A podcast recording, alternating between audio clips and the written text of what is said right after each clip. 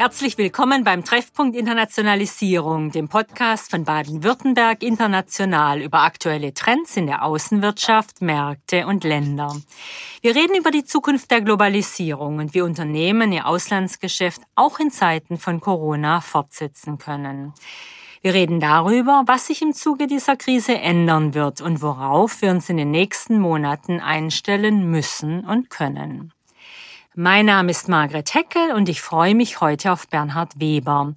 Er ist der Generalmanager von Baden-Württemberg International in China und uns heute aus Nanjing zugeschaltet.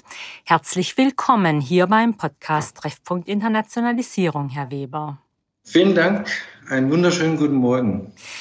Herr Weber, wie ist die wirtschaftliche Lage in China im Moment? Sind schon alle Branchen wieder so aktiv wie vor Corona-Zeiten? Ja, also alle Branchen sicher nicht, aber die Lage hat sich doch sehr schnell entspannt. Ja, China war eigentlich nur im ersten Quartal zu abgeschlossen. Äh, dadurch hat sich dann dieses ganze, diese Epidemie sehr schnell wieder erledigt in China, bis auf einige Fälle, die hin wieder aufflackern. Aber die Wirtschaft hat sich jetzt doch schnell erholt. Also Fürs ganze Land hat man äh, für das erste Quartal ein negatives Wachstum von 6,8 veröffentlicht. Aber man geht davon aus, dass äh, für das erste Halbjahr ungefähr 1,5 Prozent Wachstum wieder verzeichnet werden können. Ne? Oh, das ist ja erfreulich zu hören. Ist es denn durch alle Branchen oder gibt es Gewinner und Verlierer in diesem ganzen Spiel? Ja, da gibt es ganz klare Unterschiede, ja. Und es ist auch regional sehr verschieden. Also die Gewinner sind natürlich die ganzen E-Commerce-Firmen, Alibaba, äh, Jindung, Tencent, alles was, was jetzt dann online läuft, ja, die sind die großen Gewinner. Äh, die ganze Halbleiterbranche, alles, was damit zusammenhängt, IT, die sind die wirklich großen Gewinner. Die Verlierer sind im Servicebereich, ja, das ganze Reisethema, das fällt natürlich jetzt weg. Man muss sich auch überlegen, äh, der, diese Epidemie ist hier zu chinesisch Neujahr ausgebrochen. Das war immer eines der Hauptsaisons für die ganzen, für Reisen, für, für das ganze Restaurantwesen, für Entertainment, die haben nicht, äh, sehr stark gelitten. Mhm. Jetzt interessiert uns ja ganz besonders auch die Autoindustrie, weil die deutsche Autoindustrie sehr stark verkauft in China. Wie sieht's bei der aus? Also bei denen sah es natürlich im ersten Quartal miserabel aus. Ähm, aber das erholt sich recht schnell, ja. Und besonders der ganze E-Mobilitätssektor, der wird jetzt noch mal ganz extrem gefördert. Viele Förderungsmaßnahmen sind im letzten Jahr weggefallen. Die werden jetzt mehr oder weniger wieder auf, aufleben lassen, ja. Auf, da verändert sich einiges und äh, die Industrie ist eigentlich sehr positiv, was das Wachstum angeht. Mhm. Sind es denn gute Nachrichten für die deutsche Autoindustrie oder eher für die heimische Autoindustrie? Weil die sind ja stark in Elektroautos, während die Deutschen noch entwickeln momentan. Naja, in China sieht es auch für die europäischen Unternehmen nicht schlecht aus, ja, weil die haben, also gerade Volkswagen und Mercedes haben in China und auch BMW haben ihre Elektroautolinien anlaufen lassen und präsentieren schon die ersten Wagen. Man muss äh, eines sehen, der große Konkurrent in China, nicht nur für die deutschen, sondern auch für die chinesischen Unternehmen in dem Bereich, ist im Augenblick Tesla. Die haben ihr Weg Ende letzten Jahres anlaufen lassen. Die, das zweite Modell ist kurz nach chinesisch Neujahr auf den Markt gekommen und ist etwas günstiger als die besten Chinesen und äh, fährt doppelt so weit. Das macht natürlich sehr viel aus und die räumen im Augenblick diesen Markt auf. Hm, interessant, in Deutschland werden Sie demnächst ja auch anfangen, ein Werk zu bauen. Herr Weber, jetzt haben wir ja nicht nur Covid-19 als Problem, sondern auch den Handelsstreit zwischen China und den USA, der die chinesische Wirtschaft belastet. Wie drückt sich das denn vor Ort aus? Na gut, das betrifft vor allem mh, hm, auch zusammen mit Covid eben die Firmen, die ähm, bisher sehr stark in den US-Markt invest, äh, investiert oder vor allem nach USA aus China raus exportiert haben. Also diese Unternehmen, die leiden natürlich unter diesen Strafzöllen. Da gab es schon seit ja, Anfang des letzten Jahres größere Einbrüche. Hm, der Staat hat dann immer versucht, diesen Firmen durch äh, zu helfen, sich dann mehr nach, nach China selber zu orientieren. Ähm, für die Volkswirtschaft würde ich sagen, gab es keine großen Einbußen. Für die Unternehmen war das natürlich schwierig. Ja, mhm. Da sind einige untergegangen. Das waren sehr viele Unternehmen aus dem, diesem Exportbereich, sind regional so mehr in unserer Provinz und dann vor allem in der Provinz äh, ähm, Zhejiang und Fujian angesiedelt, das sind kleinere Firmen. Die haben da ganz schön gelitten. Da sind auch sehr viele Firmen kaputt gegangen. Mhm. Könnte denn Baden-Württemberg und seine Firmen vielleicht sogar profitieren von diesem Handelsstreit? Und wenn ja, wie? Naja, ich denke schon. Also wir sind als, als baden-württembergische Unternehmen immer, haben wir das, den Vorteil, dass wir sagen können, es ist made in Germany oder engineered in Germany. Es hat dieses, die Aura eben der deutschen Qualität und äh, Zuverlässigkeit. Äh, damit ist man in China nach wie vor immer noch willkommen. Und ich glaube, in diesem Handelsstreit, das ist ja auch da über Handel hinaus, ist ja eine politische äh, Ver Größenveränderung oder auch eine, eine Verschiebung von Mächten, äh, wo eben Europa sich positionieren muss in irgendeiner Art und Weise. Und ich denke, wir können als deutsche und als baden-württembergische Industrie davon profitieren und sollten das auch wahrnehmen, jetzt gerade besonders darauf hinzuarbeiten, dass wir verstärkt in China unterwegs sind. Mhm. Also Sie würden zum äh, verstärkten Engagement raten. Es gibt ja hier in Deutschland einige, die sagen, wir müssen uns entscheiden zwischen den USA und äh, China, Deutschland oder sogar Europa müsse sich entscheiden. Ist das alles äh, politisches Gerede? Ich halte es für sehr gefährlich. Also man Erstens mal verändern sich die Dinge in den USA ja ständig, ja. Also keiner weiß, was jetzt zum Ende des Jahres in USA an der Spitze stehen wird. Und die Politik ändert sich ja auch ständig. Es ist nicht alles falsch, was vom Weißen Haus bezüglich China gekommen ist. Das muss man auch sagen. Ja, also, und viele von diesen etwas harten äh, Ansprachen aus dem Weißen Haus nach China haben in China auch zu Veränderungen geführt, die diese Marktöffnungen, die jetzt dann in, in viel schneller vollzogen worden sind, als wahrscheinlich geplant sind, sicher darauf zurückzuführen, dass Herr Trump da sehr viel Druck gemacht hat. Auf der anderen Seite ist Deutschland einer der größten Handelspartner Chinas und umgekehrt. Und Europa ist extrem wichtig für China auch als Handelspartner. Wir sind der größte Markt für China als, äh, als Europa. Ähm, es gibt eine große Abhängigkeit. Und die Entscheidung, die ist, die sind vor 30 Jahren gefallen, als die deutschen großen Unternehmen nach China gekommen sind. Ja, also ich glaube, da wirtschaftlich ist es keine große Frage.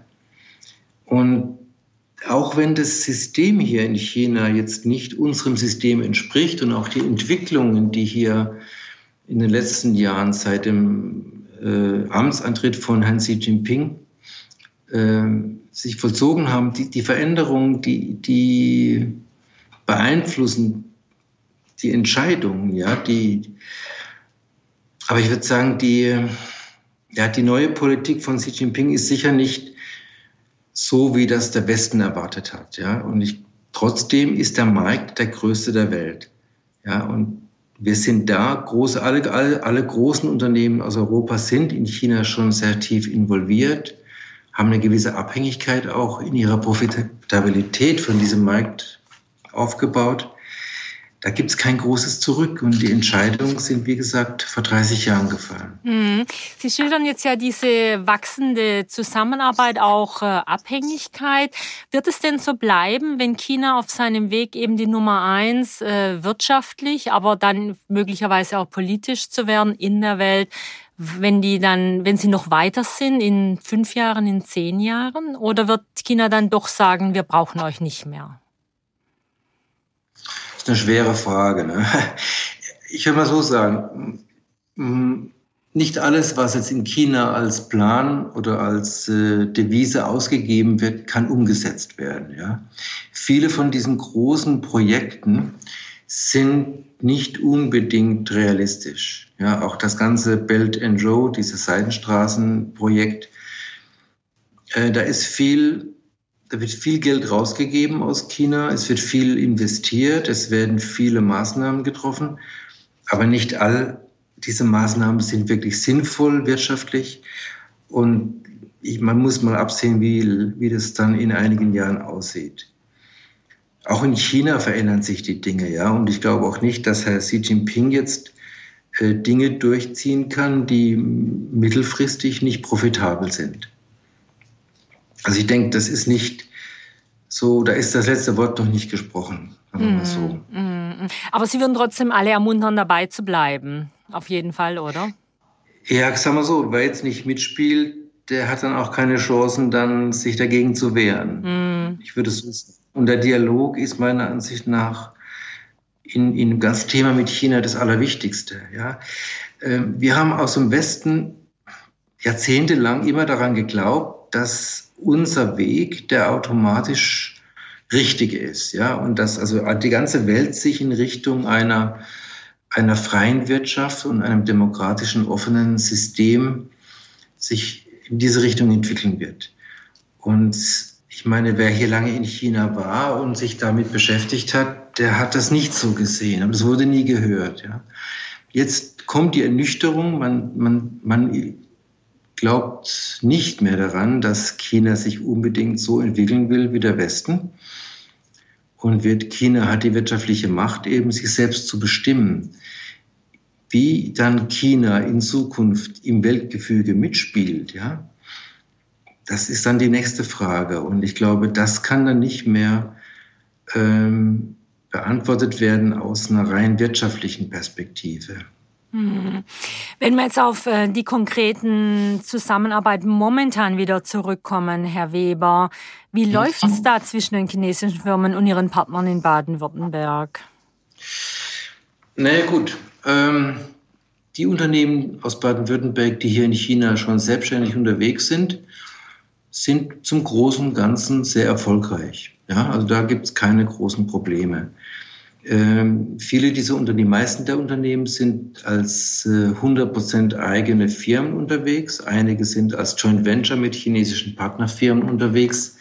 Da kann man keine pauschale Aussage treffen. Ja, die, viele dieser Joint Ventures sind fruchtbar, einige sind es nicht. Ja, das hat verschiedene Gründe. Aber im Großen und Ganzen sind die meisten Unternehmen, die hier aus dem Ausland und aus Baden-Württemberg investiert sind, nach wie vor erfolgreich. Gleichzeitig hat natürlich äh, der chinesische Markt angezogen ja, in den letzten zehn Jahren. Und es gibt für jeden Bereich praktisch auch brauchbare und interessante chinesische Konkurrenten, die sehr stark sind. Also es ist nicht so, dass es jeder rüberkommt und hier äh, sofort einen ganz freien Markt, einen unberührten Markt vorfindet, sondern der chinesische Markt ist stark. Es gibt gute chinesische Konkurrenten in, in den meisten Bereichen. Und ein Unternehmen aus Baden-Württemberg muss dann schon sich äh, genau orientieren, in welcher Branche es dann einsteigen kann, wie, wie profitabel die Nische noch ist und mitspielen. Mhm. Was würden Sie baden-württembergischen Firmen denn raten, die jetzt erst den Markteintritt in China sondieren wollen? Na gut, es gibt verschiedene Möglichkeiten, hier reinzukommen. Ja. Und unser Büro hier in Nanjing ist eine der Möglichkeiten. Das ist praktisch der einfachste und risikofreieste und wahrscheinlich auch der günstigste Weg, mit China bekannt zu werden. Ich glaube, das ist der einfachste Weg. Gerade für mittlere und kleinere Unternehmen bieten wir hier diese Möglichkeit an. Wir haben einen Firmenpool hier im, im Standort und bei uns können diese Firmen dann einen Mitarbeiter einstellen, der nur für sie hier in China den Markt öffnet und äh, im Prinzip Geschäfte dann einfädelt. Die Geschäfte laufen nach wie vor dann die erste Zeit direkt zwischen dem chinesischen Kunden und dem deutschen Unternehmen. Und wenn das dann ein paar Jahre lang gut gelaufen ist, dann helfen wir diesem deutschen Unternehmen hier in China auch selbst eine Firma aufzumachen. Das ist unser Modell. Und das, glaube ich, bieten wir als einziges, äh, als einzige Organisation an. Die Handelskammern bieten dann in ihren Standorten ähnliche Produkte an, aber da geht man davon aus, dass in erster Linie schon ein Unternehmen gegründet wird in China. Hm. Sie haben ja 25 Mitarbeiter, sind also relativ groß in Nanjing. Erzählen Sie uns doch ein bisschen über Ihr Büro auch ja, Nanjing. Okay. Okay, unser Büro, Sie sagen 25 Mitarbeiter, davon sind im Prinzip fünf Leute bei Verwaltung oder bei der bloßen Repräsentanz tätig. Der Rest sind alles Mitarbeiter von Unternehmen von in Baden-Württemberg. Ja, also da ist dann jeweils ein oder zwei Mitarbeiter, die vertreten dann eines der Unternehmen, die bei uns in diesem Firmenpool tätig sind. Das sind normalerweise Sales-Leute, ja, die eben diesen Markt bearbeiten und das Geschäft für Geschäfte für diese Unternehmen in Deutschland einfädeln. Das heißt, ein Unternehmer, der sich äh, für den chinesischen Markt interessiert oder eine Unternehmerin muss eigentlich praktisch gar nicht zu Ihnen vor Ort kommen, sondern kann das alles über diese Mitarbeiter dann abwickeln. Genau, das ist die Idee. Ja, das Schöne an der Geschichte ist, ich meine, dieser Mitarbeiter, den stellen wir natürlich zusammen mit dem deutschen Unternehmen ein. Unter normalen Umständen, wenn die Leute reisen können, nach der Einstellung, dann fliegt dieser, dieser chinesische Mitarbeiter erstmal nach Baden-Württemberg, ist dann dort im Unternehmen und lernt praktisch den Stallgeruch kennen und eben auch dann die Leute. Und dann kommt er zurück und fängt an zu arbeiten, macht dann erstmal eine Marktanalyse für das Unternehmen, und gehe dann auf die entsprechende Kundschaft zu. Jetzt unter dieser Situation, dass eben die Reisen eingeschränkt sind, ist es schwieriger natürlich, aber wir haben einige Unternehmen, die, mit denen wir jetzt gerade reden, die, da laufen schon die ersten Einstellungsgespräche und äh, dann gehen die auch direkt auf den chinesischen Markt. Hm, sehr Normalerweise sehr komfortabel. einmal im Quartal das ist komfortabel. Normalerweise bin ich einmal im Quartal in Deutschland und besuche unsere Interessenten, um denen das im, zu erklären, dann auch die ganzen Fragen aufzunehmen, die die Leute haben. Ich selber habe 25 Jahre äh, Erfahrung in China in der Industrie und kann dann im Prinzip aus dem Stegreif die meisten Fragen beantworten. Die anderen können wir dann hier vor Ort nochmal äh, bearbeiten. Das ist so der Service, den wir hier anbieten. Ja, das klingt toll. Das macht richtig Lust, äh, diesen Markt zu erkunden, Herr Weber. Wenn ein Unternehmer oder eine Unternehmerin, ein Interessent oder eine Interessentin jetzt gar nichts weiß aus Baden-Württemberg über China, seine Gesellschaft, die Kultur, die Politik und die Wirtschaft, gibt es denn ein paar Bücher oder Filme, die Sie empfehlen würden? Naja gut, also als, als erster Einstieg würde ich mir einfach diesen Film The Joy Luck Club, ich glaube auf Deutsch heißt das auch so, von Amy Tam holen. Einfach um mal ein Gefühl zu kriegen, wie, wie Chinesen ticken. Das ist zwar eine Geschichte, die in Amerika spielt, zum großen Teil, aber es zeigt so den, den, die Differenz zwischen jemandem, der im Westen aufgewachsen ist, eben diese Emitan und dann ihre, die Generation ihrer, ihrer Mutter, die eben aus, aus China ausgewandert ist und die aus dem Denken nicht rausgekommen sind. Es gibt schon mal so ein gutes Feeling. Ähm, wenn man sich dann intensiver mit der, dem China jetzt beschäftigen möchte, dann würde ich sagen, Frank Sieren, das Buch Zukunft China. Ähm, das ist provokativ geschrieben. Der Mann ist fast so lange wie ich in China der kennt das Land sehr gut. Und das ist ein Buch, das einem zu denken gibt, ja, weil man im Prinzip beschreibt eben den Aufstieg Chinas und was es für die westliche Welt bedeutet. Wenn man danach dann wirklich sich dann mit der chinesischen Geschichte nach der Revolution von 1949 beschäftigen will, dann würde ich äh, Frank Diekötter der hat drei Bücher geschrieben über diese Zeit und diese Bücher sind erst in den letzten Jahren rausgekommen und fundieren auf, auf äh, Akten aus den chinesischen Archiven, die in den letzten Jahren geöffnet worden sind. Das ist ein Material, das die meisten Sinologieprofessoren, die vorher Bücher über China geschrieben haben, nicht kennen. Und deswegen sind die aktuell. Das eine ist die große Hungersnot, der Maus äh, Hungersnot, dann die Kulturrevolution und die Tragödie der Befreiung. Die drei Bücher. Es ist ziemlich viel, aber liest sich nicht schlecht. Und es, wenn man das gelesen hat, dann weiß man, warum China so ist, wie es heute ist.